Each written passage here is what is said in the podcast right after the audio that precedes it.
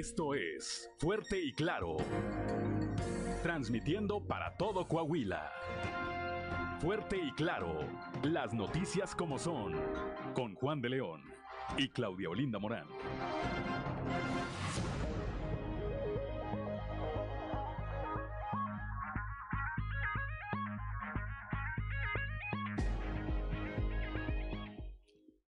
Son las 6 de la mañana, 6 de la mañana con 3 eh, minutos de este martes 10 de mayo del 2022.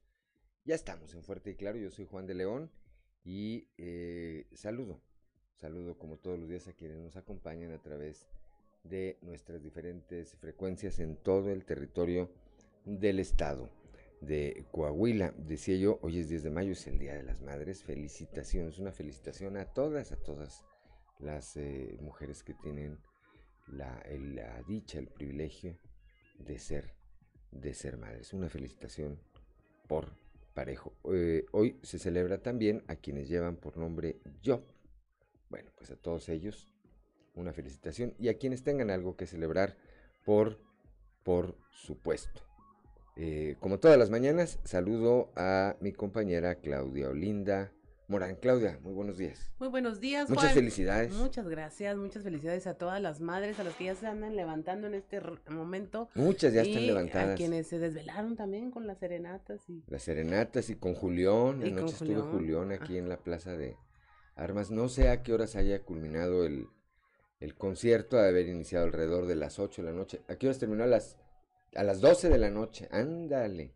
No, pues se ha herido bien ronco Julián, porque si entonces cantó cantó un muy buen, un muy buen rato. Está este concierto eh, traído por el gobierno del estado, por el ayuntamiento de Saltillo, para celebrar como se merecen a las mamás saltillenses. Claudio Linda. Así es, y bueno, pues a esta hora de la mañana saludamos a quienes nos escuchan a través de región 91.3 Saltillo en la región sureste, por región 91.1 en la región centro carbonífera, desierto y cinco manantiales, por región 103.5 en la región Laguna y de Durango, por región 97.9 en la región norte de Coahuila y sur de Texas, y por región 91.5 en región Acuña, Jiménez y del Río.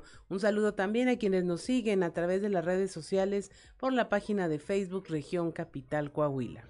Son las 6 de la mañana, 6 de la mañana con 5 minutos. A ver, para no cometer una imprecisión como el día de ayer, ahorita que abrí la transmisión aquí en el teléfono, me aparecía una parte del mensaje que todos los días nos obsequia don Joel Roberto Garza Padilla, pero como pretendía cargarlo, me decía que no, que no lo podía que no lo podía abrir. Volví a abrir la transmisión y ya no me aparece el mensaje. Si nos está escuchando, ahí está ya, mira. Ándele, ahí está. Justo apareció don Joel. Muchas gracias. Ahorita, ahorita le damos puntual lectura, como todos los días.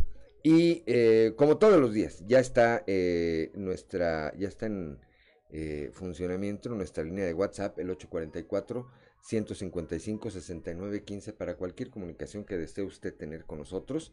Hágala, hágala aquí a través de Grupo Región. Repito, 844-155-6915. Y antes de ir al clima, Claudio Linda Morán, de una vez, de una vez antes de que vaya a ser algún extraño aquí el Facebook, dice don Joel Roberto Garza Padilla, hoy en fecha tan especial viene a mi mente un fragmento de una poesía de Fren Martínez Guerrero que dice, sobre el rodar de las olas, de los días, reflejas tú la claridad mejor. Faro de las ocultas alegrías, arpa de las ocultas armonías. Felicidades a todas las mamás. La mamá no cena, no come, ni mucho menos almuerza, porque madre solo ayuda. Saludos a su esposa Silvia Santillana Mata, madre de sus cuatro hijos varones. Pues claro que sí, una felicitación a doña Silvia Santillana Mata, esposa de don Joel Roberto Garza Padilla, y con esa felicitación reitero la felicitación a todas, a todas las madres, a todas las mujeres que tienen o han tenido la dicha de ser, de ser madres. Gracias, don Joel, como siempre, Claudio Linda Morán. Ahora sí las temperaturas. A esta hora de la mañana la temperatura en Saltillo está en los 23 grados, Monclova 26, Piedras Negras 27, Torreón 24 grados, General Cepeda 22, Arteaga 21, Ciudad Acuña 27 grados ya, Derramadero al sur de Saltillo registra 20 grados, en Musquis y San Juan de Sabinas y San Buenaventura, así como en Cuatro Ciénegas hay 26 grados centígrados, Parras de la Fuente y Ramos Arispe con 23 grados. Pero si quiere conocer a detalle el pronóstico del tiempo para todas las regiones del estado, vamos con Angélica Acosta. El pronóstico del tiempo con Angélica Acosta.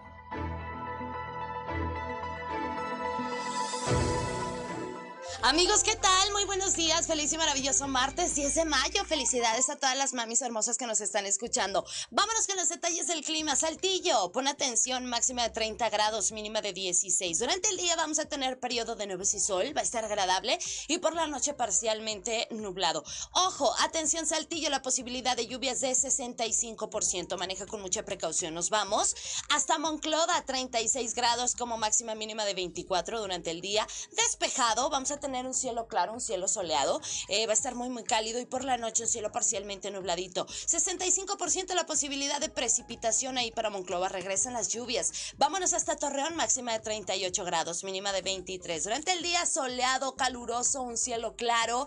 Eh, va, a estar, eh, va a estar muy, muy cálido y por la noche parcialmente nubladito. También cálido por la noche, ¿eh?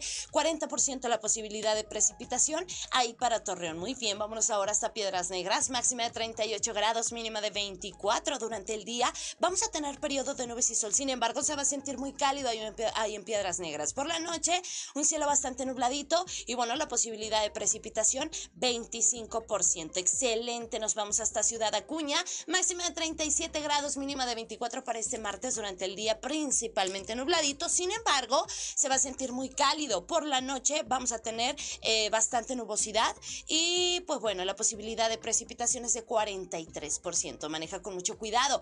Vámonos hasta Monterrey, ahí en la Sultana del Norte. ¿Usted tiene compromiso para aquel rumbo? Bueno, déjame decirte que también se espera temperatura muy cálida, máxima de 35 grados, mínima de 24 durante el día, periodo de nubes y sol. Va a estar muy, muy cálido y por la noche un cielo principalmente claro. Cálido también por la noche. La posibilidad de lluvia de igual manera se incrementa ahí para Monterrey, 65%. Amigos, ahí están los detalles del clima. Regresan las lluvias. Toma tus precauciones. Buenos días.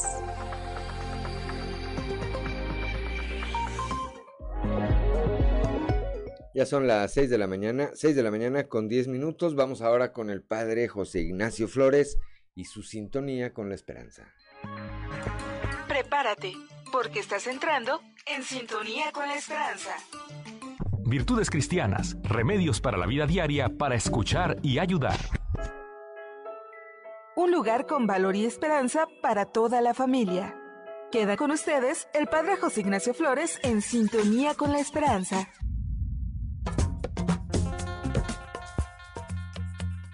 Hoy hablaremos del octavo mandamiento. No darás falso testimonio ni mentiras. Aunque nos cueste confesarlo, nos encanta la palabrería.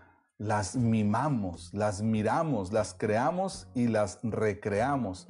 E incluso construimos con las palabras todas las conversaciones que casi nunca tenemos. Las soltamos valientes con pinta de inocuas y de repente explotan o se nos escapan tímidamente haciendo que broten buenos frutos que nunca hubiéramos imaginado.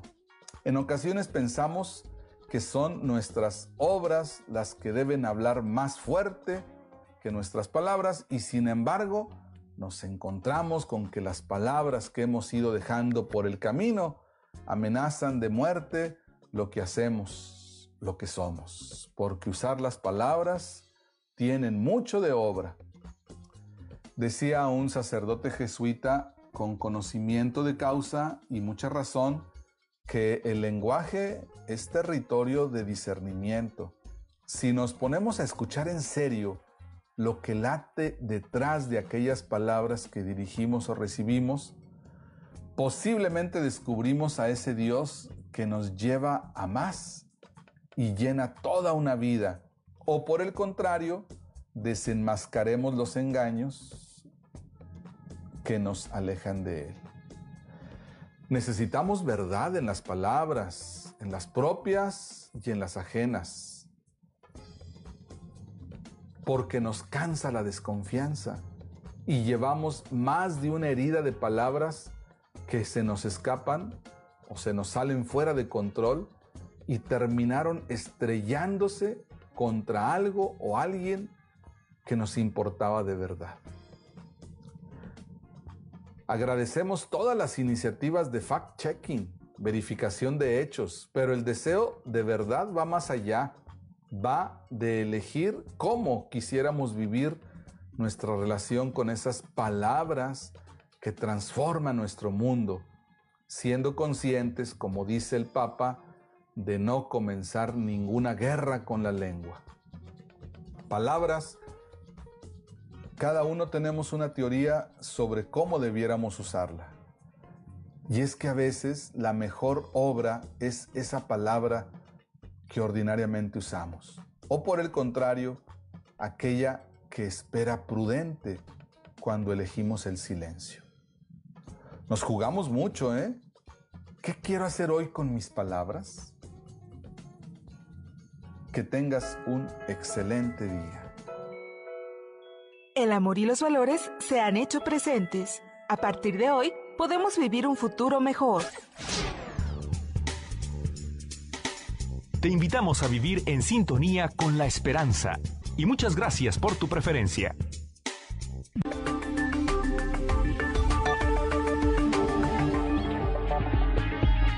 Son las 6 de la mañana, 6 de la mañana con 14 minutos. Vamos directamente a la información.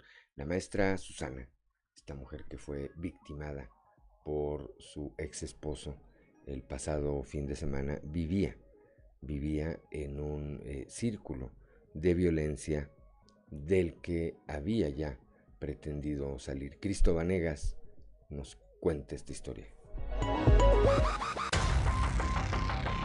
Este lunes se llevó a cabo la audiencia inicial en contra de Iram N. por el delito de feminicidio cometido en agravio de Susana N., su esposa, en donde se le formuló la imputación. Dentro de la audiencia, el Ministerio Público detalló que luego de recibir agresiones físicas y verbales durante 17 años que sostuvieron de matrimonio, la víctima acudió el pasado 4 de mayo al Centro de Empoderamiento de la Mujer para iniciar con el juicio de divorcio y proceder legalmente en contra de su esposo por el delito de violencia familiar.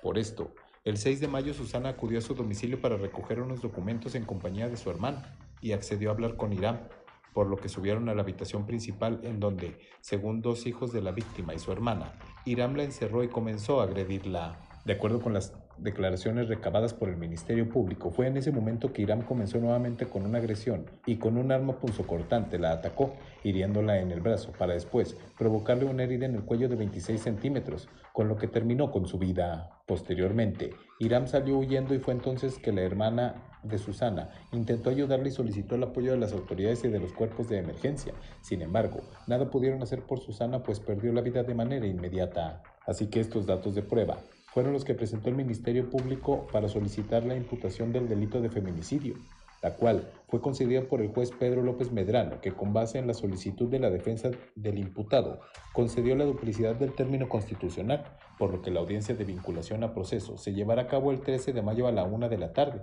para así continuar con el proceso legal en contra de Irán y que se haga justicia para Susana. Para Grupo Región informó Christopher Vanegas. Son las 6 de la mañana, 6 de la mañana con 16 minutos, Claudelina Morán. Una mujer se quitó la vida, con ello suman 31 suicidios en la región sureste. Christopher Vanegas nos informa. Alrededor de las 6 de la mañana de este lunes se registró un nuevo suicidio en la capital del estado con lo que aumentó a 31 decesos de esta índole en lo que va del año en la región sureste. En esta ocasión, fue una mujer de 40 años la que decidió terminar con su vida en la colonia Rubén Jaramillo. Quien encontró el cuerpo de Francisca N. suspendido en el baño de la vivienda fue su hijo de 17 años quien alertó al resto de la familia e intentaron ayudarla recostando el cuerpo y solicitando el apoyo de los cuerpos de emergencia. Sin embargo, para cuando estos llegaron nada pudieron hacer más que tomar conocimiento del deceso de la mujer de 40 años, que presuntamente se encontraba en depresión y ya había atentado contra su vida con anterioridad, dejando a cargo elementos de la Fiscalía General del Estado. Los elementos ministeriales constaron que Francisca había dejado una carta póstume para su familia, en donde presuntamente se disculpaba por sus actos, además de que dejó una foto familiar y un video reproduciendo una canción llamada En esta vida no se pudo, de un artista conocido como El Mimoso. Además de esto, los elementos de la fiscalía se entrevistaron con la familia quienes declararon que Fernanda había padecido una fuerte depresión por problemas amorosos, lo que se presume la llevó a quitarse la vida.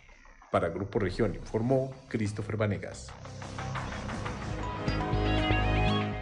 Son las 6 de la mañana, 6 de la mañana con 18 minutos, luego de que alumnas del CECITEC allá en Monclova denunciaran eh, acoso sexual, la Fiscalía General del Estado ha iniciado una carpeta, una carpeta de investigación con respecto a este tema y mantiene colaboración tanto con la PRONIF como con autoridades de educación pública. Escuchemos lo que dice al respecto el delegado de la Fiscalía, Rodrigo Chaires se toma conocimiento de una manifestación que se dio en el CECITEC Norte del municipio de Monclova. Varias estudiantes manifiestan un acoso por parte de algunos docentes. Eh, se inicia una investigación de oficio por parte de Fiscalía General del Estado a través del Ministerio Público Especializado. Igualmente, eh, pues estamos en comunicación con PRONIF, estamos en comunicación también con las autoridades en materia de educación del Estado que han puesto especial interés en estas manifestaciones. A raíz de esto también se han recabado ya al día de hoy algunas denuncias. A dar curso a esta investigación. Eh, tenemos que reservarnos los datos de las personas que han eh, formulado o formalizado su denuncia. Se les va a estar dando el acompañamiento y desde luego en la medida de lo, de lo conducente, pues la protección es un tema de interés de todas las instancias, particularmente las autoridades en materia de educación. Y eh, en cuanto se pueda compartir alguna información, pues desde luego se les va a estar compartiendo a la opinión pública. Son las 6 de la mañana, 6 de la mañana con 20 minutos, que no se le haga tarde, estamos aquí en Fuerte y Claro.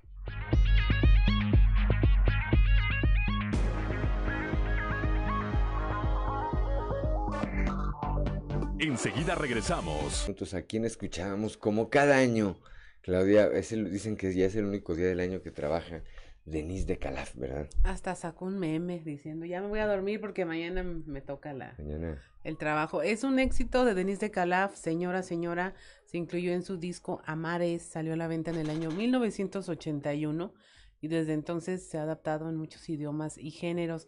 Eh, dice que tuvo que vender eh, la mitad de los derechos de esta canción por dos mil pesos para completar la renta. Entonces ahora todo lo que suena pues es 50% de ella y 50% de, de su compañía disquera, supongo. Bueno, pues eh, eh, teniendo la experiencia, nos queda claro que los 10 de mayo sí se da una ¿no? Quién sabe el resto del año cómo le vaya, pero por lo menos entre 9 y 11 de mayo sí, este, sí le cae ahí una lana.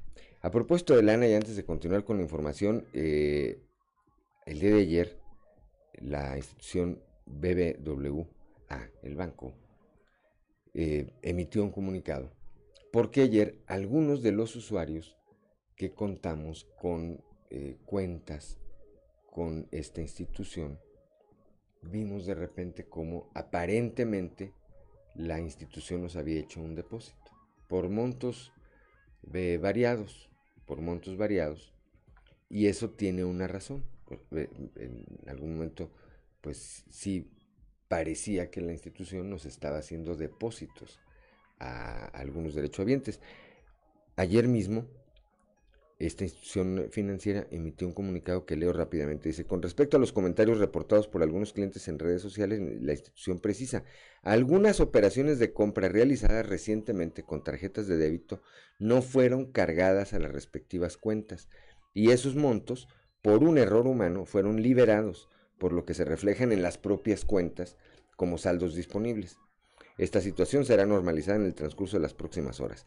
La institución bancaria ofrece a los clientes que se encuentran en esta situación una sincera disculpa por la confusión que puede estarse generando con los saldos de sus cuentas. Pues ahí les encargo porque, es decir, si en los últimos días alguien había hecho una operación por 3 mil pesos, esa operación no fue cargada y aparentemente el banco te depositó 3 mil pesos.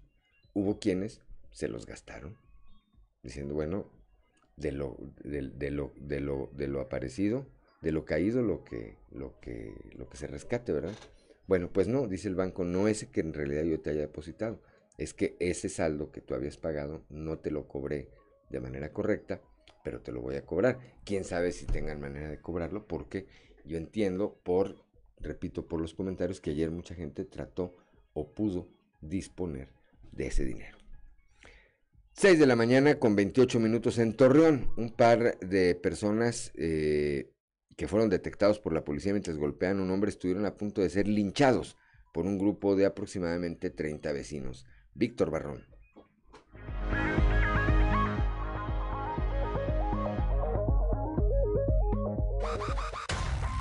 En Torreón, un par de sujetos que fueron detectados por la policía mientras golpeaban a un hombre estuvieron a punto de ser linchados por un grupo de aproximadamente 30 personas mientras intentaban darse a la fuga, situación que no pasó a mayores gracias al arribo de dos patrullas más que acudieron como apoyo a la escena. De acuerdo con información de la Dirección de Seguridad Pública Municipal, los hechos ocurrieron a las 21 horas con 52 minutos del pasado domingo en la colonia Braulio Fernández Aguirre, sector donde oficiales que realizaban tareas de vigilancia se percataron que dos hombres acompañados de un menor de edad propinaban puñetazos y patadas a otra persona del sexo masculino. Al detener la marcha para evitar que los siguieran golpeando, los agresores optaron por alejarse del lugar, sin embargo fueron interceptados por el grupo de personas que ampliamente los superaba en número y que intentaron lincharlos. No obstante, el arribo de las otras dos unidades de apoyo fue factor para que se evitara una situación lamentable y finalmente los sujetos identificados como Omar N y Roberto N de 25 y 28 años de edad respectivamente fueron detenidos por los uniformados. El afectado de nombre Edgar N señaló que en instantes previos el menor que acompañaba a los sujetos le había roto los vidrios de su camioneta sin motivo alguno y tras reclamarle lo ocurrido, los individuos se acercaron y comenzaron a golpearlo, causándole heridas en el rostro y en la cabeza. Luego de esto, los detenidos fueron puestos a disposición del Ministerio Público por los delitos que les resulten. Para Grupo Región informó Víctor Barrón. Son las 6 de la mañana, 6 de la mañana con 30 minutos, Claudio Linda Morán. Un cortocircuito dejó sin luz una parte del de, eh, municipio de Sabinas. Moisés Santiago nos informa. Debido a que un cable de alta tensión de más de 13.500 watts se rompió ante una sobrecarga de energía eléctrica, familias de Sabinas se quedaron sin luz. Los hechos ocurrieron en la colonia López Huitrón y sectores aledaños también se quedaron sin el suministro eléctrico. El director de Protección Civil en Sabinas, José Pichardo González, reportó que no hubo víctimas ni daños a inmuebles. Fue a las 11.30 horas de este lunes cuando las calles Abasolo y Galeana sucedió la avería debido a la demanda del servicio de energía eléctrica por las altas temperaturas y por ende el uso de excesivo de aparatos de aire que sobrecargan las líneas. La Comisión Federal de Electricidad atendió el reporte y se suspendió momentáneamente el servicio en todo el sector que incluye las colonias Santo Domingo y Vista Hermosa. En otros sectores de la ciudad igualmente se suspendió el servicio por los mismos motivos, por lo que la Comisión Federal de Electricidad ya trabaja para evitar este tipo de fallas. Desde la región carbonífera para Grupo Región Informa, Moisés Santiago. 6 de la mañana con 31 minutos, allá mismo en la región carbonífera, una persona, un hombre fue eh, detenido y puesto en prisión preventiva por agredir a su pareja, Moisés Santiago por el delito de intento de feminicidio en grado de tentativa, fue puesto a disposición del Centro de Atención para Mujeres con medida cautelar de prisión preventiva Miguel Fernando N. por causar heridas con arma blanca en contra de su mujer de nombre Veneralda N. Los hechos ocurrieron en el municipio de Musquis, así lo informó Blanca Barrera, coordinadora de los ministerios públicos en la región carbonífera. Señaló que los hechos se registraron el 5 de mayo de 2022, cuando una persona de sexo femenino ingresó al centro de salud de Musquis por una lesión de arma blanca, por lo que se atendió el caso y se logró la detención del agresor. Tras la audiencia inicial se formuló imputación en contra de esta persona y se integró la medida cautelar de prisión preventiva, por lo que se puso a disposición del juez. Desde la región carbonífera para Grupo Región Informa, Moisés Santiago. Son las 6 de la mañana, 6 de la mañana con 32 minutos. Vamos rápidamente a la portada del día de hoy de nuestro periódico Capital, que en su nota principal da, eh, bueno, pues eh, eh, trae esta información. E, el PRI va a elegir a su candidato a gobernador por consulta abierta. Así lo manifestó ayer el eh, dirigente estatal de este partido, Rodrigo Fuentes Ávila. Más adelante tendremos los detalles. Ayer, aquí en Grupo Región, en la capital del estado, estuvo el obispo de la diócesis de Saltillo, Monseñor Hilario González García.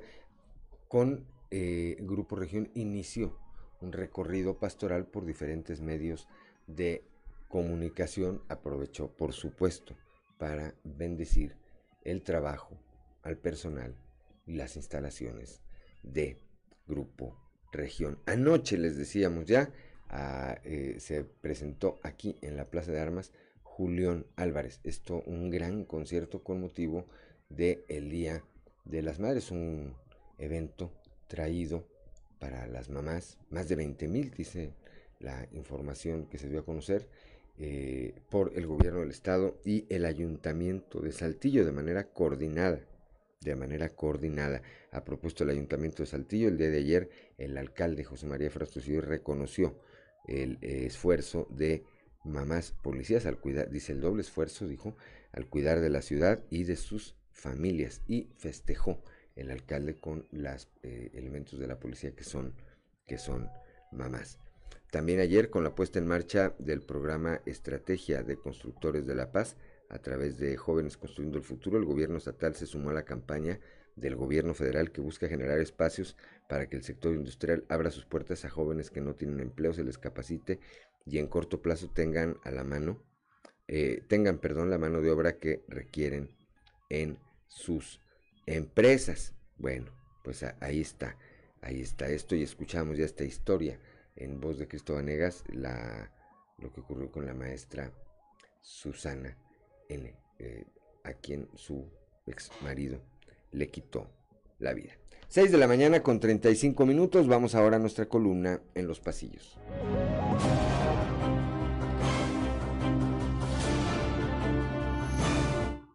Cartón de hoy, a fuerza que nos muestra el dirigente estatal de Morena en Coahuila, Diego del Bosque, cargando un enorme bote de pegamento, el cual se está escurriendo. Y Diego nos comenta, a ver si ahora sí logro la unidad en el partido.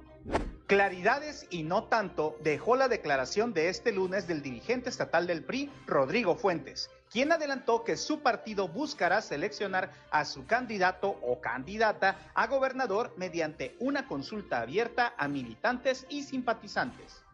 Eso es muy importante. Tomen nota de eso. Importante, importante, importante. En ese sentido, quienes salieron ya a aclarar que no tienen interés en participar fueron Lalo Olmos, Román Alberto Cepeda y José María Fraustro Siller, Falta ver qué dicen al respecto otros personajes del tricolor, entre ellos la senadora Verónica Martínez. Ah, caray, eso sí me interesa. Rigo dijo además que sí buscarán una alianza con el PAN de Marco Cortés y el PRD de Jesús Zambrano. La trama se complica. Hasta ahí todo bien. Luego, el también diputado federal dejó en claro que la elección para gobernador del estado será responsabilidad de la dirigencia estatal que él encabeza ahora mismo, lo que se contrapone con lo que se daba como un hecho, que era la próxima llegada de Eduardo Olmos al liderazgo tricolor. ¿Ya no va Lalo al PRI? ¿O en algún momento solo Rigo será relevado de ese cargo y Lalo será dirigente con el equipo que actualmente ocupa las principales carteras del CDE? Seguramente pronto se sabrá. Gira pastoral inició ayer en Grupo Región el obispo de la diócesis de Saltillo, Hilario González García. Durante las siguientes semanas, el responsable de la Grey local estará visitando diferentes medios de comunicación ubicados en la diócesis de Saltillo, que abarca también Monclova, por donde pronto andará. Esto es ser un profesional, niña.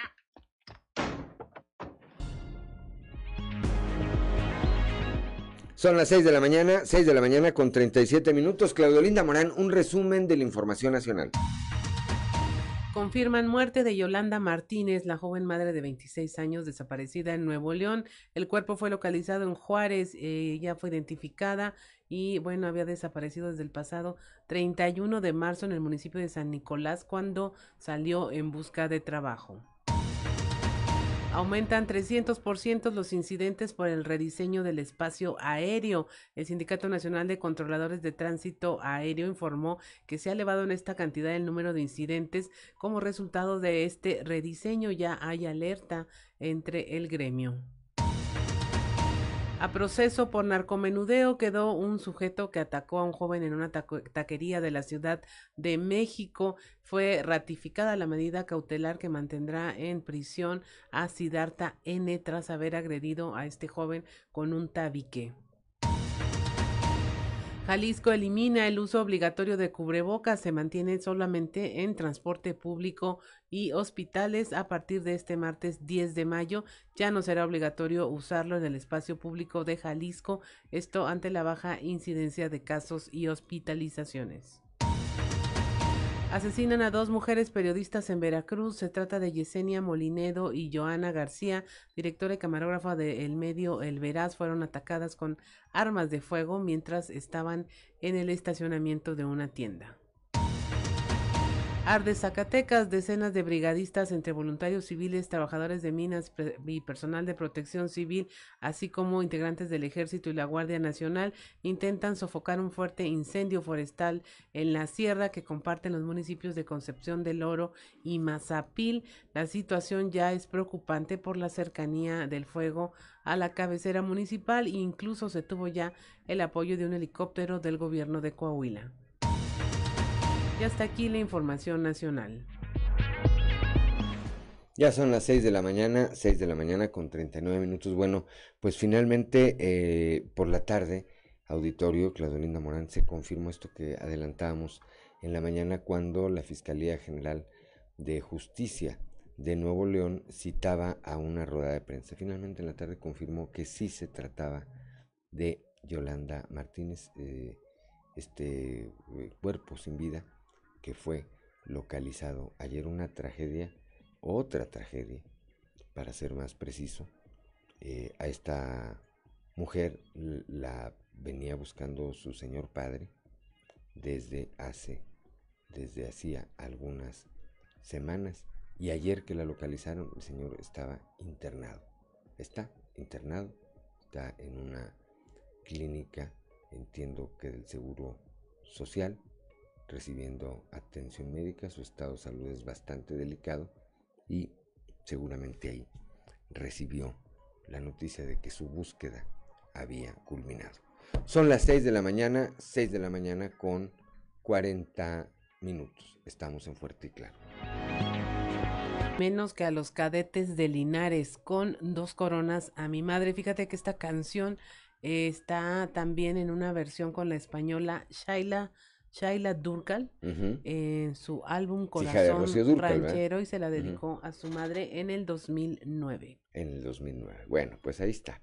Ahí está eh, estas eh, canciones que nos obsequia hoy nuestro productor Ricardo Guzmán en eh, pues en el marco del Día de las Madres, de este 10 de mayo. 6 de la mañana con 45 minutos vamos con Raúl Rocha que eh, nos trae la siguiente información. El PRI va a elegir a su candidato a gobernador mediante una consulta abierta. Así lo dijo ayer su presidente, Rodrigo Fuentes Ávila. Buen día compañeros, información para hoy. La consulta abierta militante será el método por el cual el PRI elegirá a su candidato o candidata a la gubernatura del estado, dijo el presidente del partido a nivel estatal, Rodrigo Fuentes, y adelantó que buscarán una alianza con el PRD y el PAN. Agregó que de esa misma forma se realizará la renovación de los comités municipales del partido en el estado a mediados de este año. Lo más seguro es que el próximo año, acá en Coahuila, la renovación de la gubernatura de las 16 diputaciones locales, pues bueno, sea en alianza con el Partido Acción Nacional, con el Partido de la Revolución Democrática y con el Partido Revolucionario Institucional. Una cosa les garantizo. Así como los 38 comités municipales del PRI, entre mayo y junio se van a renovar y va a ser democráticamente consulta a la base, a los militantes y a los simpatizantes del PRI, de la misma manera, la elección de la candidata o el candidato para que abandere al Partido Revolucionario Institucional, para que abandere al PRD en su momento y Acción Nacional, va a ser democrática. Le vamos a preguntar el próximo año a la militancia y a los simpatizantes del PRI quiénes quieren que sean el candidato o la candidata. En pocas palabras, el proceso para elegir al candidato o a la candidata el próximo año va a ser democrático, abierto a la base. Esta es la información para el día de hoy. Buen día. Son las 6 de la mañana, 6 de la mañana con 47 minutos. Bueno, pues ahí están ya eh, las eh, condiciones por lo menos generales. Habrá un proceso abierto a la militancia y a los simpatizantes, es decir, cualquier ciudadano, cualquier ciudadano que quiera participar en esta consulta podrá, podrá hacerlo. Claudio Linda Morán. Continuando con la información, en el inicio de una gira pastoral realizada por el obispo de Saltillo, Monseñor Hilario González, bueno, estuvo aquí en las instalaciones de Grupo Región, brindó un mensaje en el marco de la edición número 56 de la Jornada Mundial de las Comunicaciones. Nuestra compañera Leslie Delgado nos informa.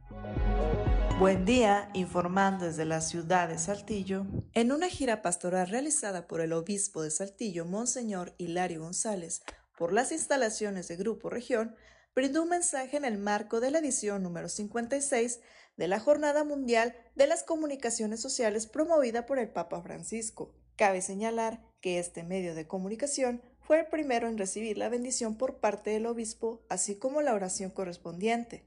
En este sentido, resaltó la labor periodística e informativa que se lleva a cabo día con día en dicho espacio, bajo el lema Escuchar con los oídos del corazón el pontífice invita a que se busque informar con veracidad, pero sobre todo hacer partícipes a los agentes sociales para crear un vínculo comunicativo que permita transmitir las noticias de forma adecuada. No obstante, el obispo recorrerá otros medios de comunicación compartiendo este mismo sentir. Agradezco la intervención y deseo que tengan un excelente martes. Son las 6 de la mañana, 6 de la mañana con 49 minutos. Gracias, gracias a nuestra compañera Leslie Delgado, 6 de la mañana con 49 minutos. Decía yo, eh, ayer también, ayer también, o bueno, antes de ir, antes de ir a esto de Tatiana Cloutier, me parece importante esta información que tiene Moisés Santiago Hernández allá desde la región carbonífera. Aumentan casos de violencia contra la mujer. Escuchemos. Buenos días Juan y Claudia, a todo nuestro amable auditorio que nos escucha en todo Coahuila. En la información que tenemos para el día de hoy se incrementan casos de mujeres agredidas en la región carbonífera. La coordinadora de Ministerios Públicos, Blanca Barrera Menchaca, afirmó que se realizan acciones mediante la protección a las féminas que son maltratadas. Esto es lo que nos comenta al respecto las mujeres agredidas sí se incrementa mucho el número, ¿verdad? Pero de todas eh, las denuncias que se reciben por parte del Centro de Atención para Mujeres, se dictan las medidas de protección de manera inmediata, así como los oficios correspondientes a las diversas corporaciones para los rondines preventivos. Eh, el Centro de Atención para Mujeres eh, previamente está en la ciudad de Sabinas, más sin embargo en cada una de, de, las, de los municipios se cuentan con algún módulo que son canalizados de inmediato para el centro incluso se les, se les apoya con el traslado también. Eh, aquí por parte del municipio se cuenta eh, con el módulo de la mujer eh, y ellos se encargan del traslado y el acompañamiento a, hacer todo el trámite allá en la ciudad de Sabinas. Que no se queden calladas, que denuncien, que se les va a escuchar y que de inmediato se les va a poner una medida de protección importante que las mujeres denuncien entonces cualquier situación a la que, en la que se presente alguna agresión. Esta es la información que tenemos para todos ustedes desde la región carbonífera. Para Grupo Región Informa, su amigo y servidor Moisés Santiago. Que tengan un excelente día. Son las 6 de la mañana, 6 de la mañana con 51 minutos, Claudio Linda Morán. La secretaria de Economía, Tatiana Cloutier, cayó ante el tema de la declaratoria de emergencia económica en la región centro. Nuestra compañera Guadalupe Pérez nos tiene la información. Muy buenos días, saludos desde la región centro. El día de ayer estuvieron algunos secretarios del Gabinete Federal recorriendo Monclova y Ciudad Frontera. El tema principal, pues, es la crisis económica. Empresarios de la región se reunieron con ellos. Específicamente la secretaria de Economía, Tatiana Cloutier, pues fue una de las principales que eh, fueron enfocadas por parte de la iniciativa privada. Esto ante el reclamo y demanda de la declaratoria de emergencia económica en la región centro y carbonífera, a lo que la secretaria de Economía simplemente se negó a hablar. ¿Hay algún este, mensaje en cuanto a la petición de declaración de desastre económica de la región? No vengo a declarar nada, vengo a escuchar lo que ellos tienen que plantearme y a nosotros hacer un planteamiento adicional para poder encontrar mecanismos de apoyo eh, a, la reactivación de la región y a la diversificación, porque creo que no se pueden poner todos este, los ojos en depender de un, de un solo negocio. Ahora, en este aspecto ya hace mucho se ha estado solicitando y gestionando esta declaratoria de emergencia económica. Eh, ¿Qué falta para que se pueda concretar o por qué no se ha dado? Vuelvo a lo mismo, no vengo a declarar nada de zonas de tipo A, de tipo B o de tipo C. A lo que venimos es a escuchar a los empresarios. Saludos desde la región centro para Grupo Región Informa, Guadalupe Pérez. 6 de la mañana, 6 de la mañana con 53 minutos. Saludamos, saludamos también a Graciela Jaramillo Muñoz, que nos acompaña a través de las redes sociales. Ese bendecido día, ánimo, ánimo, por supuesto, ánimo, eh, Graciela, gracias eh, de verdad por el favor, el favor de su atención. 6 de la mañana con 53 minutos, vamos ahora a Piedras Negras con Norma Ramírez. Tienen empresas hasta el 20 de mayo para cumplir con el pago de utilidades. Muy buenos días, esta es la información desde Piedras Negras. Arturo Cruz Moreno, delegado de la Procuraduría de la Defensa del Trabajador, dio a conocer que las empresas tienen obligación de presentar la carátula de utilidades de los trabajadores de modo público para que con base a este documento enviado previamente al SAT sepan la situación de su empresa y conozcan si este año generaron utilidades o no. Señaló que conforme a la ley se tiene hasta el 20 de mayo como fecha límite para el caso de ser positivos los números entreguen de manera proporcional el beneficio a los trabajadores. Así es, se tiene como fecha límite lo que es el 20 de, mayo para las empresas. Este, todavía tengo entendido eh, que algunas empresas no han hecho entrega de, este, de este concepto, el pago de, este concepto de utilidades, aunque algunas ya lo han hecho, pero sin embargo se tiene como fecha límite, ¿verdad? Eh, ¿Qué procede? ¿A partir de cuándo el trabajador puede estar exigiendo de que la empresa no presentó sus cuentas, no presentó lo correspondiente ante sí? Ok, la empresa debe eh, mostrar en un lugar visible o al trabajador lo que es la carátula fiscal de la declaración para verificar si hubo una utilidad, ya para después Posteriormente checar el, eh, la cantidad que a recibir por cada uno de los trabajadores. Se tiene como fecha límite el 20 de mayo. A partir de esa fecha en adelante podemos recibir a, a los trabajadores. Algunas empresas eh, lo manejan de la manera en que los trabajadores activos tienen hasta para pagar esa fecha. Los que están inactivos dentro de, de la empresa puedan venir este, mediados de junio o principios de junio. Para Fuerte y Claro, desde Piedras Negras, Norma Ramírez. Ya son las 6 de la mañana, 6 de la mañana con 55 minutos, que no se le haga tarde, estamos en Fuerte y Claro. con dos minutos escuchamos y nos sigue a través de la radio el tema Madrecita Querida de los Tigres del Norte. Este se lanzó en 1985 para la jefa de jefes, dijeron, para la mamá de todos los integrantes de los Tigres del Norte. En 2015 se hizo un álbum celebrando el lanzamiento de los 30 años de esta canción. Ahí la tiene usted. Y bueno, pues hoy es 10 de mayo y si quiere saber qué ocurrió un día como hoy, vamos a las efemérides con Ricardo Guzmán. ¿Quiere conocer qué ocurrió un día como hoy? Estas son las efemérides con Ricardo Guzmán. Un día como hoy, pero de 1520, ocurrió la matanza del Templo Mayor de la Gran Tenochtitlán, donde fueron asesinados casi 450 nobles aztecas a manos de conquistadores españoles. También, el 10 de mayo pero de 1870, murió el científico mexicano Ángel Iglesias Domínguez, fundador de la Academia de Medicina de México y uno de los primeros introductores de vacunas para animales al país. Y un día como hoy, pero de 1922, se estableció en México la celebración del Día de las Madres, a instancias de Rafael Alducín.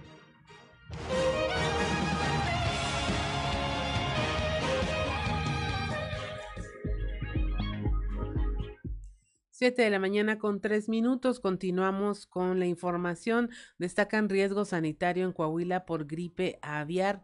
La Secretaría de Salud descartó este riesgo de contagio luego de la presencia eh, del virus desde hace un par de semanas en granjas avícolas de la entidad y también de Durango. La información con Víctor Barrón.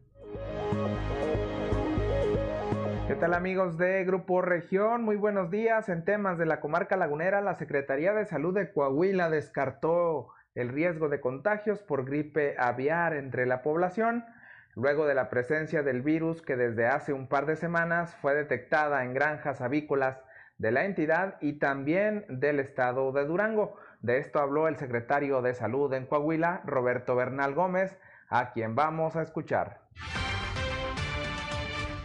Hace 15 días se detectó la presencia de, de, gripe aviar. De gripe aviar. Es A, A7N3 es el virus en Coahuila y Durango. Eh, existe una Secretaría Federal, eh, es, el Servicio Nacional de Sanidad, Inocuidad y Calidad Agroalimentaria. Se, se detectaron 370 granjas de los, cuales ya revisamos 242 granjas. Eh, se sacrifican a los pollos. Insiste la Secretaría de Agricultura que este virus no le va a pegar a los humanos. Aparentemente no, no, les pega, pero pudiera ser. Entonces tenemos que tener un control estrecho. De ese 65% que ya checamos, que tenían, que tenían positividad en, los, en las aves, revisamos a los empleados, a todos los empleados, son más de mil empleados vimos los que tenían síntomas y los estudiamos. Uno salió con una influenza normal, es todo. Los demás han salido completamente negativos. Una gripe puede, puede confundirse con la, con la influenza normal o con el COVID.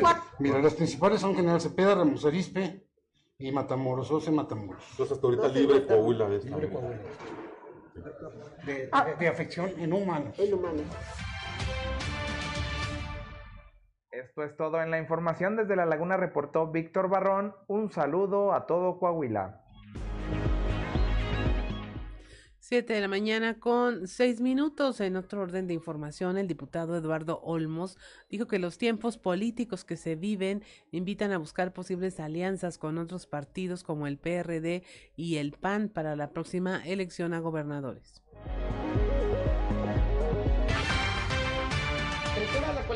Yo creo que es positivo. A ver, yo, yo creo que los tiempos políticos que estamos viviendo en este momento nos hace ver hacia el PRD, nos hace voltear también hacia Acción Nacional y hacia otros partidos que pudieran también estar, este, eh, ser parte de una, de una posible coalición.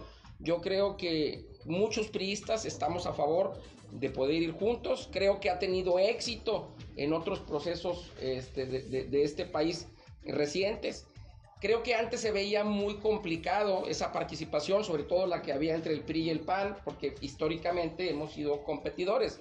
pero el tiempo nos ha dado la razón y se, y se, y se ve que si se anteponen los intereses de la nación, los intereses este, del país, en función de un objetivo claro, se pueden llegar a alianzas. No podemos los priistas andar en el discurso hablando acerca de la unidad o andar hablando acerca de la necesidad del diálogo y del consenso si en la práctica no lo podemos hacer. Y yo creo que el PRI en ese sentido tiene que dar el ejemplo de que puede tener la apertura suficiente como para sentarse y hacer acuerdos con otros partidos. Creo que el, el país está lo suficientemente maduro como para eso. Y si iríamos con el PRD, yo lo celebro.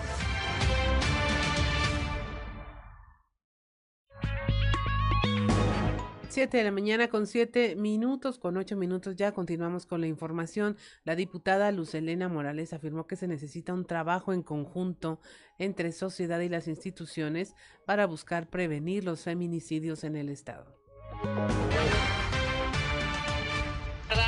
entristece mucho cada que una mujer es asesinada.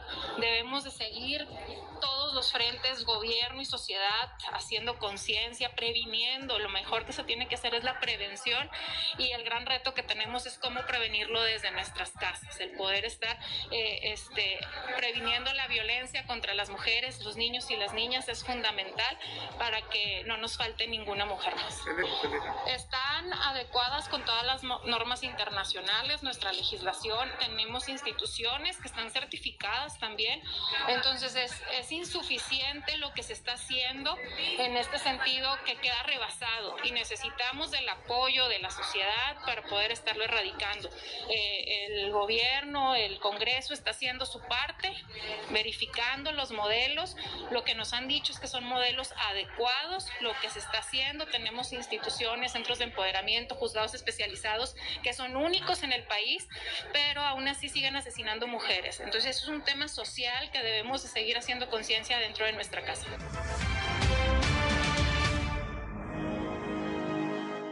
7 de la mañana con 9 minutos. Por segunda ocasión se lanzó la convocatoria CAENA Mujer con Valor para premiar y reconocer a las mujeres destacadas eh, de Coahuila en seis categorías. La representante de dicha organización, Mónica Martínez, indicó que las candidatas tienen hasta, hasta este 14 de mayo para registrarse. De la convocatoria CAENA Mujeres con Valor en su segunda edición esta convocatoria es a nivel estatal, entonces este, está abierta en seis categorías. Esta convocatoria es para reconocer y enaltecer el trabajo de las mujeres y es en diferentes ámbitos. Tenemos abiertas ahorita seis categorías para esta convocatoria, que son la de atleta destacada, literatura, empresaria, ejecutiva, responsabilidad social, investigación e innovación social. Para postular a las participantes lo pueden hacer ellas mismas, están estas dos alternativas o lo puede hacer un tercero, puede ser un familiar, un amigo, alguien que esté del trabajo, que diga, oye, esta mujer es bien talentosa en esto, lo que sí tienen que tener una trayectoria comprobable, porque a través de nuestra página web, que es www cadenamujer.org. Ahí está un link donde ellos pueden meter toda esa información para comprobar su trayectoria. Justo esto, digo, la convocatoria es a nivel estatal. La, primera edición la tuvimos eh, con participación de nueve municipios del estado de Coahuila, la cual nos da mucho gusto. Queremos que se sumen más en este año. 7 de la mañana con 11 minutos y mire como parte de la celebración del día de hoy eh, para las madres, le queremos presentar nuestros contenidos especiales. Este es un reportaje de nuestro compañero Christopher Vanegas.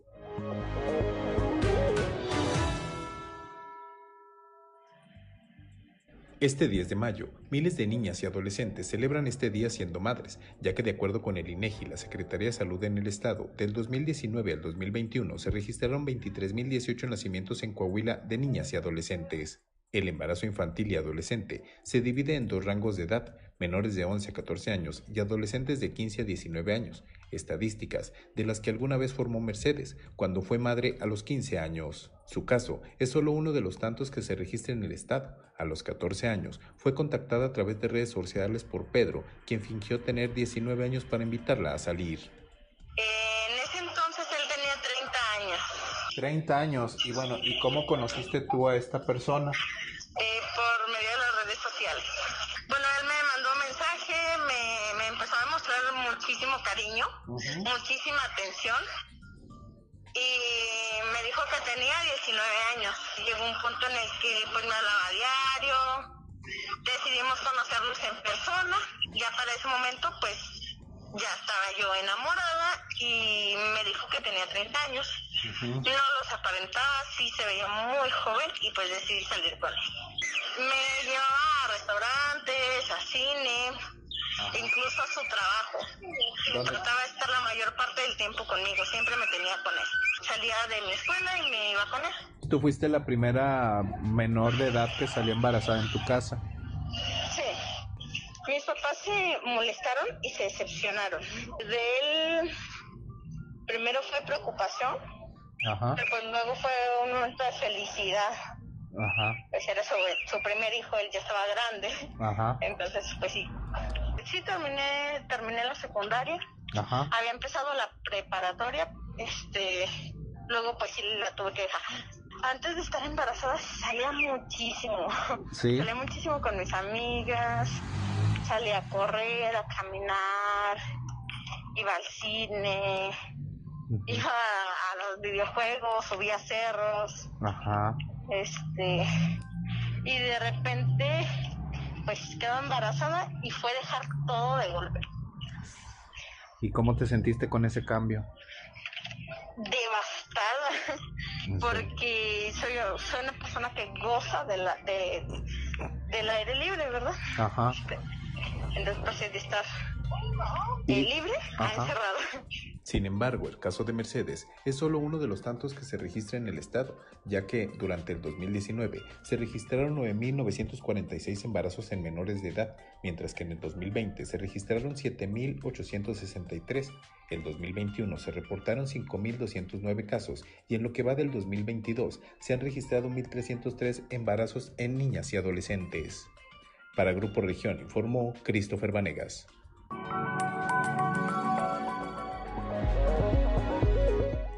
Siete catorce de la mañana, en un trabajo especial de nuestro compañero Raúl Rocha, entrevistó a Marta Alicia Álvarez Moncada. Ella es enfermera, eh, ha sacado adelante a sus dos hijos y todavía le alcanza para repartir cariño y cuidado a los pacientes que atiende a lo largo de 28 años en el Hospital del Niño en Saltillo. Escuchemos.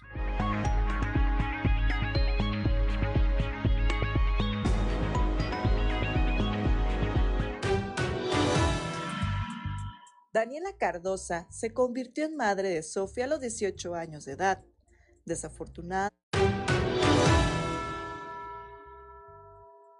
Marta Alicia Álvarez Moncada es enfermera y como madre ha sacado adelante a sus dos hijos con mucha dedicación y amor, y de esa misma forma ha tratado a cada uno de los pequeños pacientes que ha atendido a lo largo de 28 años en su trabajo que realiza en el Hospital del Niño en Saltillo. La licenciada en enfermería, quien el próximo mes de noviembre cumplirá 28 años de trabajar en el Hospital del Niño, ha logrado trasladar la paciencia, el cariño y la dedicación que tiene por sus hijos hacia los pequeños pacientes que debe atender. Para mí es un orgullo, un orgullo, el, o sea, mi carrera es este lo máximo para mí, lo que voy a decir, la enfermería me encanta, mi pasión, y este, pues el ver que un niño llega enfermo y, y a veces muy grave, y el ver que se va por su propio pie para nosotros este, es una satisfacción muy enorme.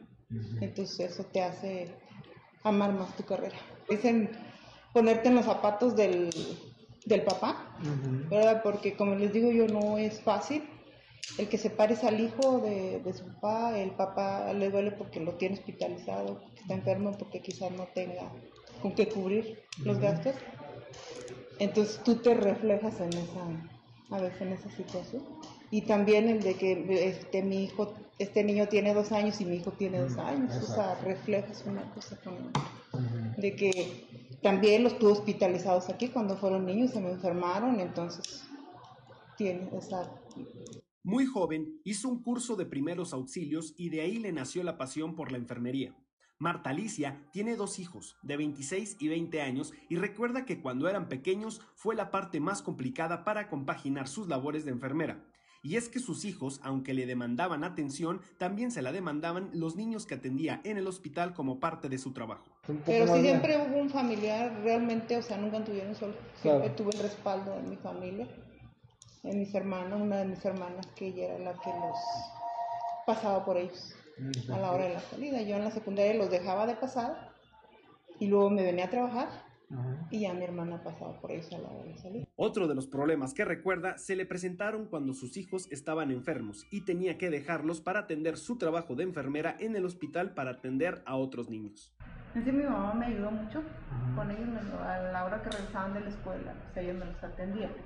Pero en cuanto a lo demás, o sea, la casa, tareas, eh, el aseo de la casa, tareas, eh, ropa limpia y todo eso, uno tiene que organizarse, o sea, llegas y es este hacer tareas y organizarte a limpiar la casa, a, poner días para lavar, simplemente el fin de semana no lo disfrutas.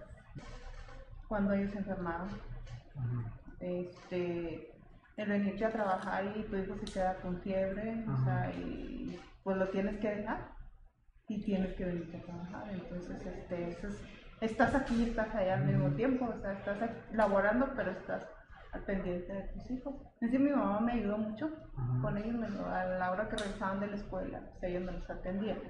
Pero en cuanto a lo demás, o sea, la casa, tareas, eh, el aseo de la casa, tareas, eh, ropa limpia y todo eso, uno tiene que organizarse.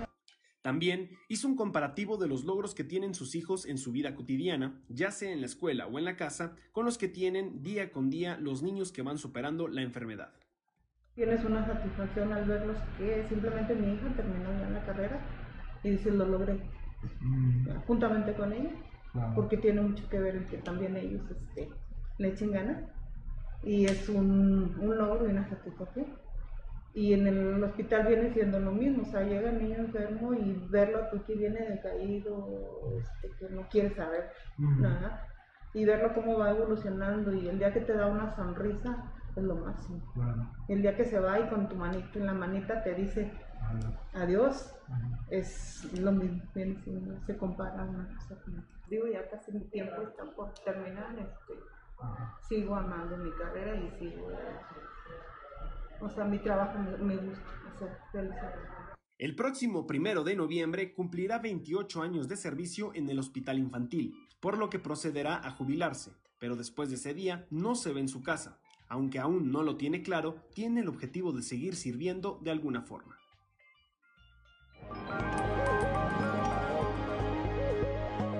Siete de la mañana con 20 minutos, estamos en Fuerte y Claro, regresamos.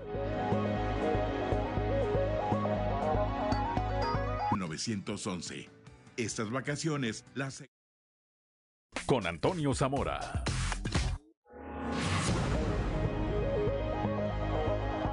Ya son las 7 de la mañana, 7 de la mañana con 26 minutos, como todos los días, desde la región centro de nuestro estado, allá, desde Monclova, la capital del acero. Toño Zamora, Toño, muy buenos días.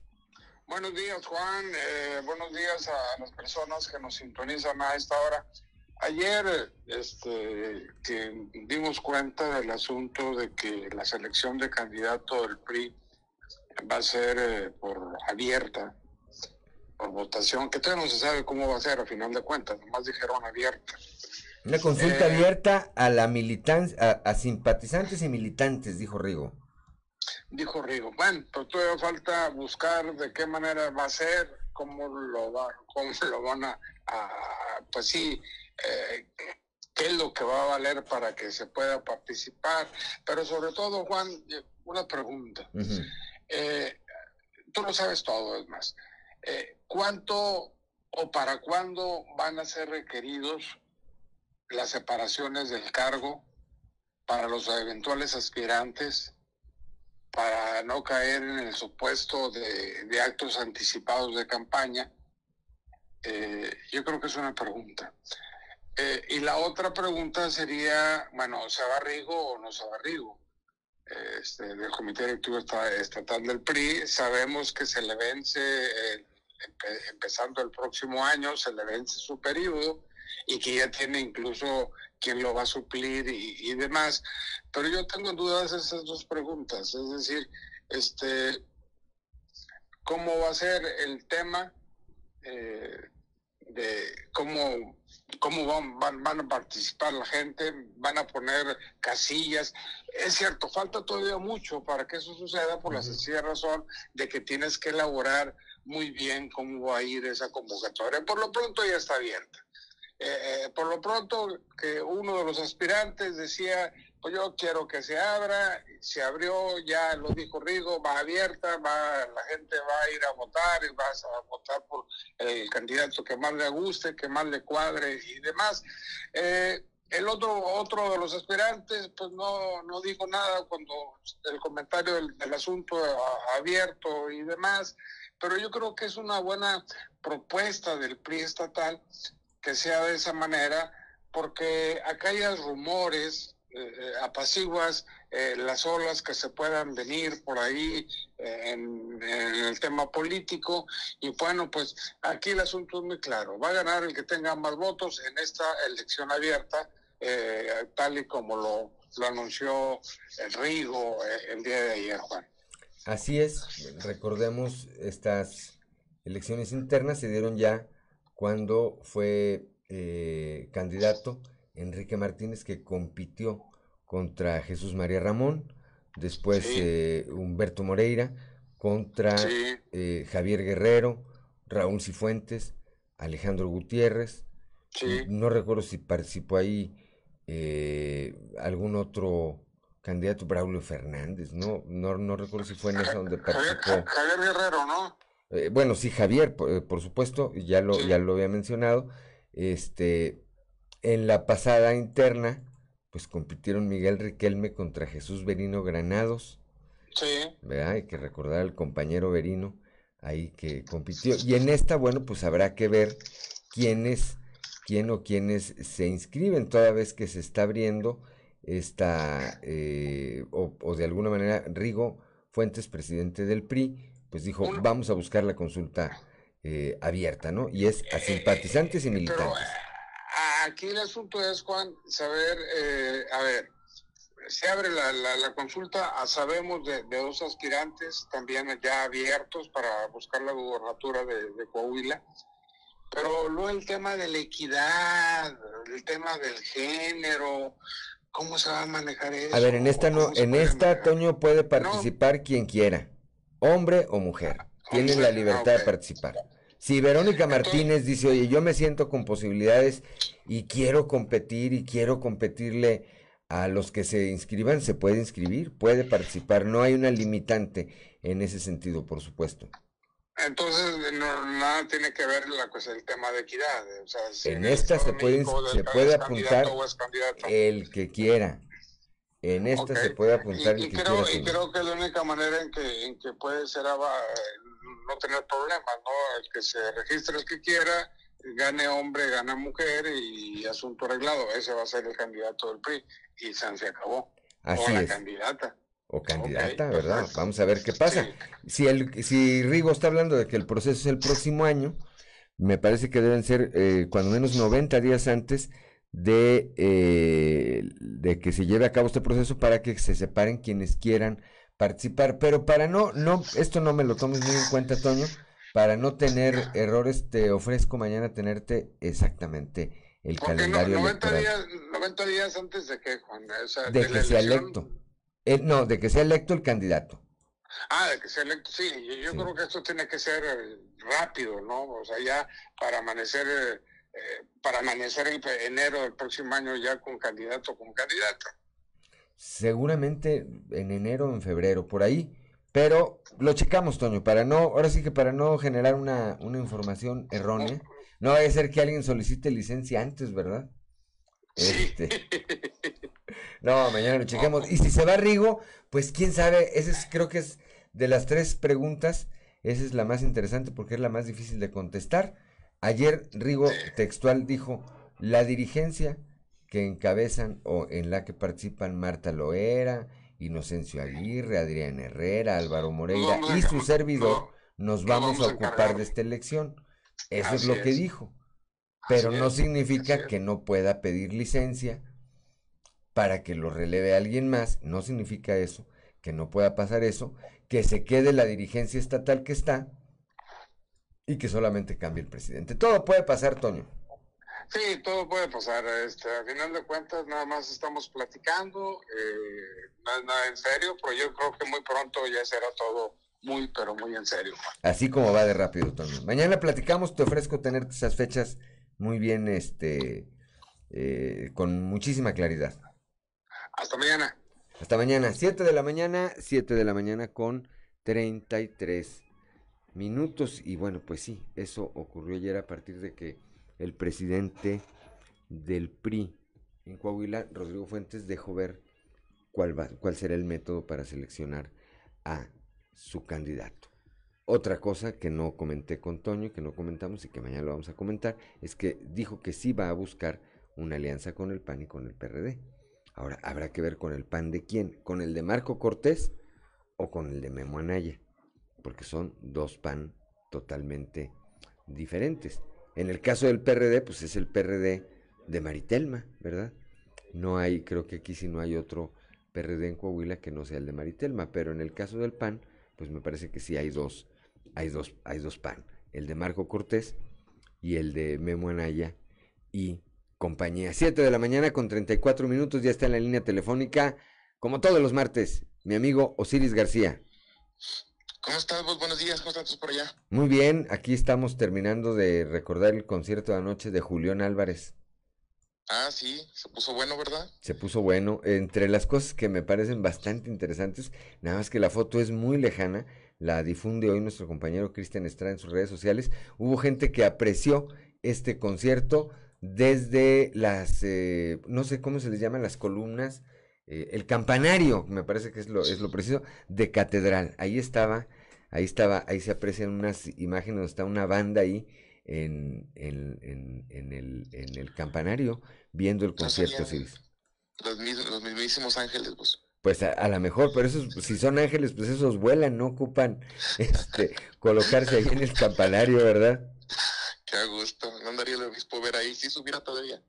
No, de que, de que sube, sube, quién sabe si, lo, quién sabe si lo dejen entrar todavía. Esa es otra historia, ¿verdad? Oye, se, se, se pone buena la, la, grilla, ¿no? Ayer la, la eh, comentaba con Toño Zamora ahorita, nuestro amigo también, eh, pues que esta declaración ayer de eh, Rodrigo Fuentes, pues ya eh, va poniendo claridad en el camino en algunos temas, en otros no. Y comentábamos, a ver, sí. ya queda en claro que va a ser una consulta abierta, ahí está la consulta abierta, a militantes y simpatizantes. Sí. Eso ya es un hecho. ¿Quiénes van a participar o quiénes pueden participar? Quien quiera. ¿Quiénes van a participar? Esa es una buena pregunta porque es difícil de contestar. Yo eh, preguntaba, ¿irá a participar Verónica Martínez? Quién sabe, habrá que preguntarle, a ver si le interesa. Ayer veía en eh, las redes sociales de nuestro amigo Sergio Soto que le había preguntado a, a Román Alberto Cepeda y que dijo, no me interesa participar. A Chema Fraustro que le dijo, no me interesa participar.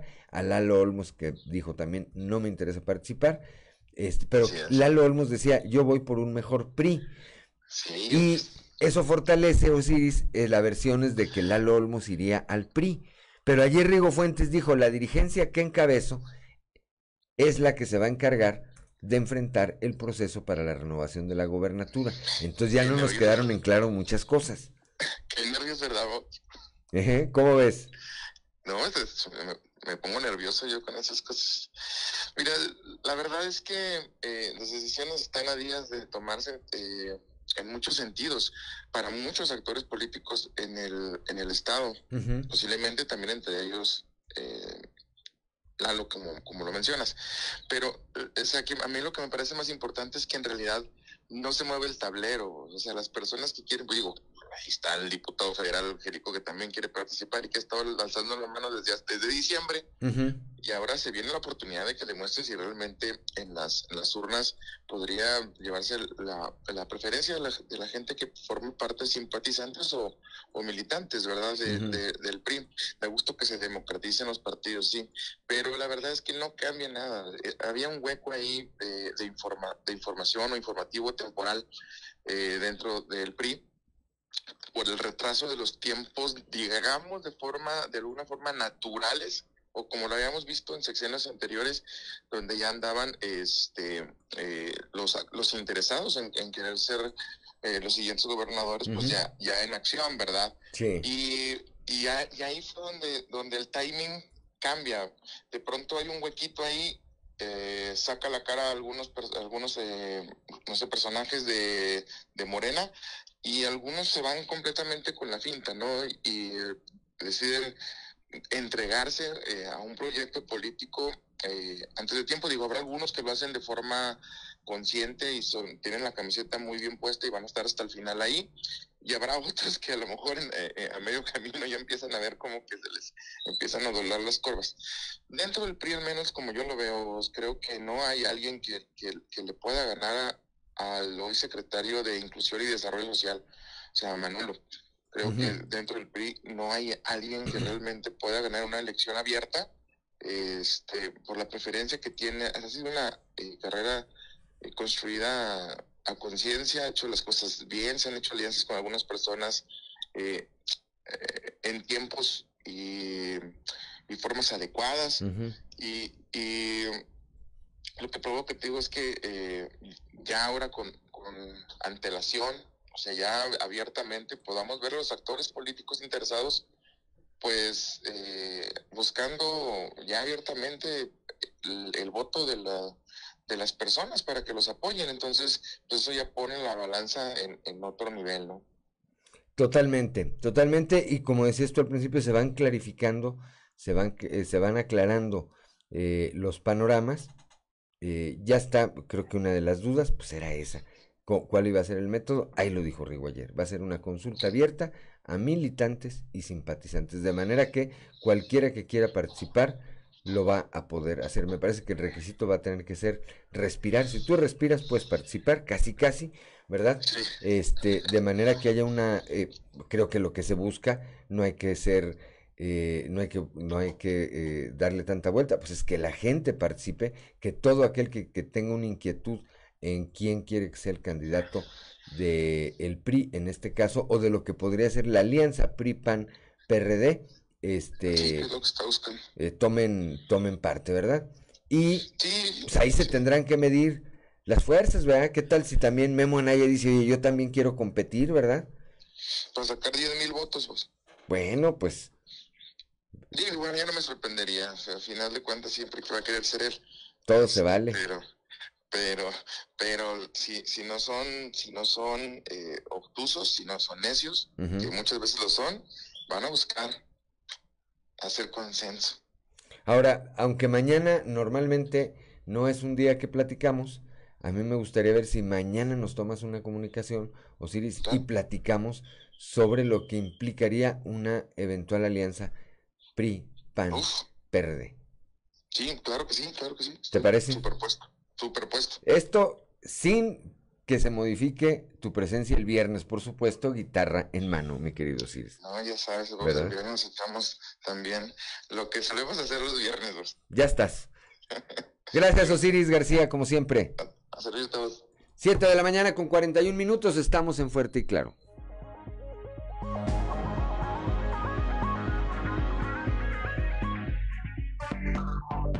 Enseguida regresamos con Fuerte y Claro. Con 48 minutos estamos en Fuerte y Claro. Si usted nos escucha a través de la radio, pues eh, tuvo oportunidad de escuchar a Carlos Rivera con el tema Eres tú, una canción. Lanzamiento está muy reciente eh, de este año eh, que escribió cuando tenía 16 años. para su mamá porque dice que no tenía dinero para darle un regalo y entonces que escribió la canción y la presentó en un festival escolar eh, hace 20 años y desde entonces Se la canta cada año en el 10 de mayo, aunque sea por teléfono. Dice, después de 20 años, por fin pudo grabarla y ahora se comparte en este Día de las Madres. Es momento de irnos ahora a Enclave de Fa con Israel Navarro. Enclave de Fa con Israel Navarro. La polarización política no es una enfermedad exclusiva de Latinoamérica. Países desarrollados también la padecen, como es el caso de Estados Unidos, que trae un debate radical a raíz de la filtración de un borrador de la opinión de los magistrados de la Suprema Corte de Justicia en torno a la posible revocación del aborto como un derecho constitucional. ¡Sas, culebra! Pero déjenme platicarles un poquito de qué se trata el debate y por qué esto va a tener consecuencias políticas grandes en los próximos meses en Estados Unidos. Y voy por partes. En 1973 hubo una resolución de la Suprema Corte de Justicia llamada Roe versus Wade, en la que Norma McCorby, alias Jane Roe, ganó el derecho a practicarse un aborto sin una excesiva restricción por parte del gobierno. Esto sentó jurisprudencia y desde entonces hay un debate moral fuerte. Por un lado están quienes dicen que la mujer manda sobre su cuerpo y por lo tanto el embarazo debe ocurrir solo cuando ella lo desea. Y por otro lado están quienes dicen que el feto es otro cuerpo ajeno a la mujer, ergo un aborto es un homicidio. Y luego vienen otras preguntas como qué pasa cuando el feto es producto de una violación, cuando es necesario practicar un aborto porque la vida de la madre está en riesgo o cuando se sabe que el bebé viene con alguna malformación. Estos debates están en manos de nueve jueces vitalicios que integran la Suprema Corte de Justicia tres de los cuales fueron propuestos por Donald Trump, lo que le imprimió un carácter conservador a la Corte. Ahora se sabe que están tratando de echar abajo Roe versus Wade, evidentemente. Esto ha encendido las alarmas en la parte progresista de la sociedad estadounidense. Cada presidente o congreso va a impulsar a jueces afines a su ideología, conservadora o liberal. Biden, por ejemplo, acaba de lograr la confirmación de la primera magistrada afroamericana. Ergo, las elecciones tienen consecuencias en los derechos y obligaciones de la gente. Y adivinen qué, pues que la elección donde se renueva el poder legislativo será en noviembre. Si la base demócrata de Biden tenía pocos motivos para salir a votar y de hecho se le pronosticaba un severo revés al presidente, esta filtración es un gran motivo para movilizar electores en torno a la elección intermedia, porque aunque Trump ya no es la amenaza en la boleta, el legado de Trump en la Suprema Corte sí lo es. No hay duda que la polarización y la ideología activan a las urnas. Al tiempo, yo soy Israel Navarro, les recuerdo mi Twitter, arroba Navarro Israel. Nos escuchamos. A la próxima.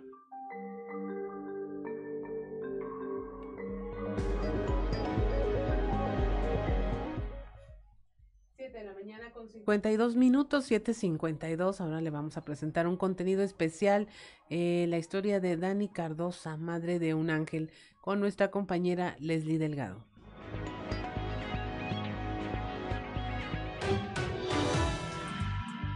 Daniela Cardosa se convirtió en madre de Sofía a los 18 años de edad. Desafortunadamente, en el 2020, el cáncer le arrebató la vida a la pequeña de 5 años. Hoy, dos años después, Dani recuerda a su hija, que cerró sus ojos para abrir sus alas. Precisamente relató desde el momento en que se enteró desde su embarazo hasta los últimos momentos que pudo compartir con ella. Le doy gracias a Dios que me permitió ser su mamá y, y qué gran honor haber coincidido con un ser tan magnífico como lo es ella, que cada día que pase es un día menos para volvernos a ver y que el día en que la vuelvo a ver, la voy a sostener en mis brazos bien fuerte y no se va a ir de mi lado nunca, nunca, nunca, nunca más. Me la voy a pegar con cinta scotch y con todo lo que haya ahí para que no se me despegue nunca más. Y su segundo ciclo fue cuando se me puso malita, que fue cuando cayó en coma, que fue cuando le volvió a crecer el tumor. Y aproximadamente un mes y medio después, este, pues cierra sus, sus ojitos, cierra sus ojitos y abre sus, sus alitas Gracias a Dios su papá y, yo pudimos estar en ese momento, no estuvo sola, em, la pude volver a cargar en mis brazos, tuve la oportunidad de, bañarla antes de que ella partiera, este, pero, híjole, mm, ya han pasado casi dos años y yo lo siento como si apenas fuera ayer. Finalmente, Dani recomendó tener una red de apoyo con familiares y amigos para que sea un consuelo ante los momentos adversos que se puedan presentar. Además, de no inhibir las emociones que se generan tras una pérdida de esta naturaleza, informó para Grupo Región Leslie Delgado.